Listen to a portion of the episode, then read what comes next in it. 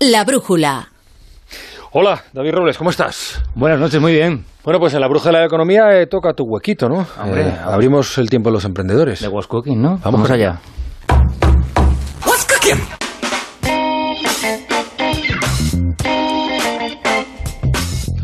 Ver, David, ¿qué nos traes esta semana? Pues mira, traigo una mm, cosa yo creo interesante porque eh, yo creo que mucha gente asocia el mundo del emprendimiento a la tecnología, al Big Data, inteligencia artificial, todas estas cosas. Pues no, se puede ser emprendedores en muchos ámbitos, en muchos campos y hoy te voy a traer un buen ejemplo porque te traigo un emprendedor en el mundo de los juegos de mesa. Ya. En concreto te voy a hablar de Plaque, que es un juego de fútbol que se juega con los dedos. Fíjate, a ver si te suena esto algo. Em, un tablero de madera que simula un campo de fútbol, una pelotita y con los dedos tienes que marcar gol al contrario. ¿Qué te suena? O sea, el índice y corazón, eso es lo que jugábamos de pequeño con yo le las daba chapas. con el galete, le llamamos nosotros en Sí, Huelva. eso es, sí, con el corazón. vale, vale, entendido.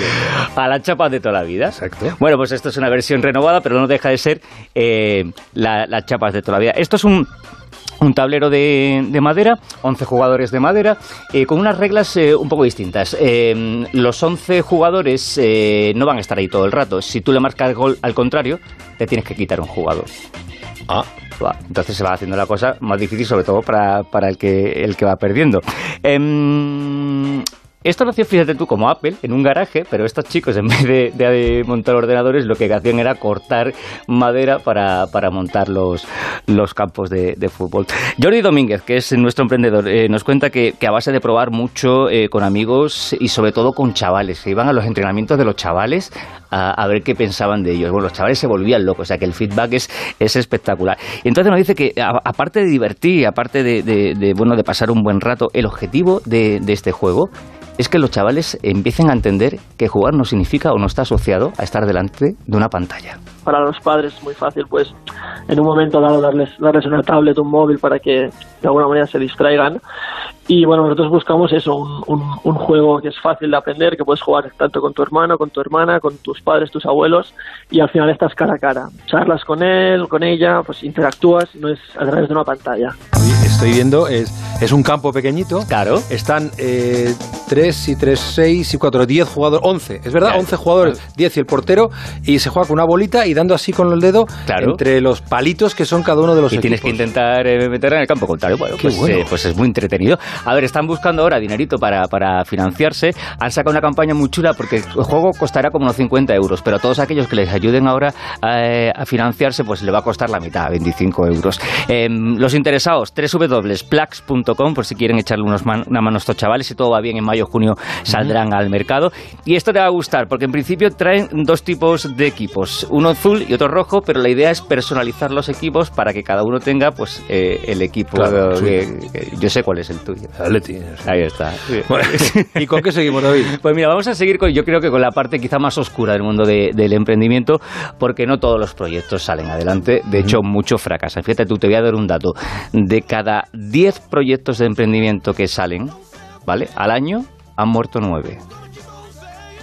Es difícil sobrevivir. El 90% han muerto antes de- del año de vida. Entonces, claro, la, la clave está en, en saber qué hacer cuando fallas, cuando, cuando eso no ha funcionado y tienes que gestionar eh, el fracaso. Y para ello hemos hablado pues con una experta, ella se llama Judith Catalá, y ha creado una escuela, fíjate tú, yo creo que de recicladores eh, o de reciclado de emprendedores que, que han fallado para convertirlos otra vez en emprendedores de, de éxito. Y dice que no, es, que no es fácil porque nos cuenta que muchos de estos emprendedores, vale, solamente tienen una idea, una idea muy buena pero luego no tienen ni idea de, de- de plan de negocio, no saben cómo ponerlo en marcha, no saben por dónde eh, extenderlo o cómo enfocarlo eh, en el mundo de, de Internet. Tienen la idea, pero ya está. Y otros que es, tienen la idea y el orgullo, es decir, piensan que su idea es la mejor del todo y que se ha equivocado el mundo y no se ha equivocado. La cuestión es que no dice Judith, es que se ha creado una especie de endulzamiento del mundo del emprendimiento como si fuera eh, un camino de rosas y no, son rosas con espina. Fíjate tú qué frase tan interesante, es una rosa con espina y hay que saber gestionar los fracasos. Cuando un negocio no va mal, lo fácil es abandonar, ¿no? Pero yo creo que si supieran, si supiesen pivotar ah, y cambiar, ir cambiando ese modelo de negocio sin abandonar por el camino, pues muchas de ellas se salvarían. No digo todas, porque bueno, luego hay mil eh, problemas más en ese camino, ¿eh? pues enamorarte demasiado de tu producto cuando el mercado no lo quiere, eh, hay mil problemas por los cuales pasan los emprendedores. Oye, estoy en la página de Judith Catalá. Está cantando esto. ¿eh?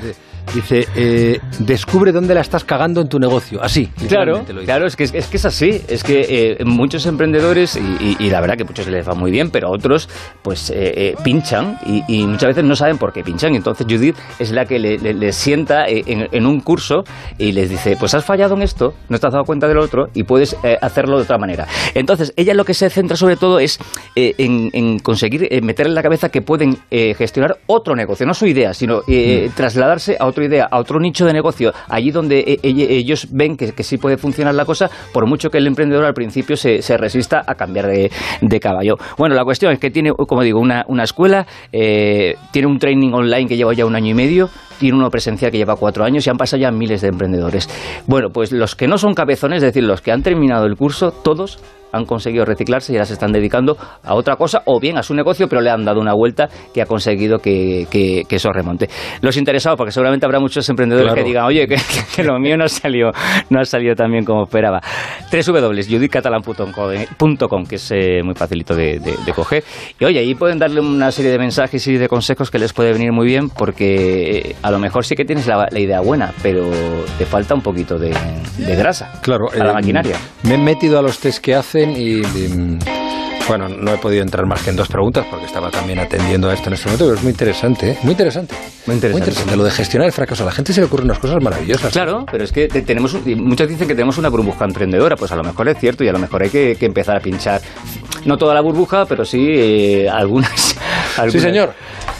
Pues oye, David, que muchas gracias. Eh, Eh, te espero la semana que viene, cuando quieras, ya sabes. Claro que sí. Déjame decir dónde se ponen en contacto con nosotros. www.emprendedores. Eh, ah, ¿Lo diré o no sí, lo diré? Lo dirás, seguro. sí, el correo emprendedores arroba onda cero punto es, ahora sí, y eh, Bosch Cooking OCR en el Twitter.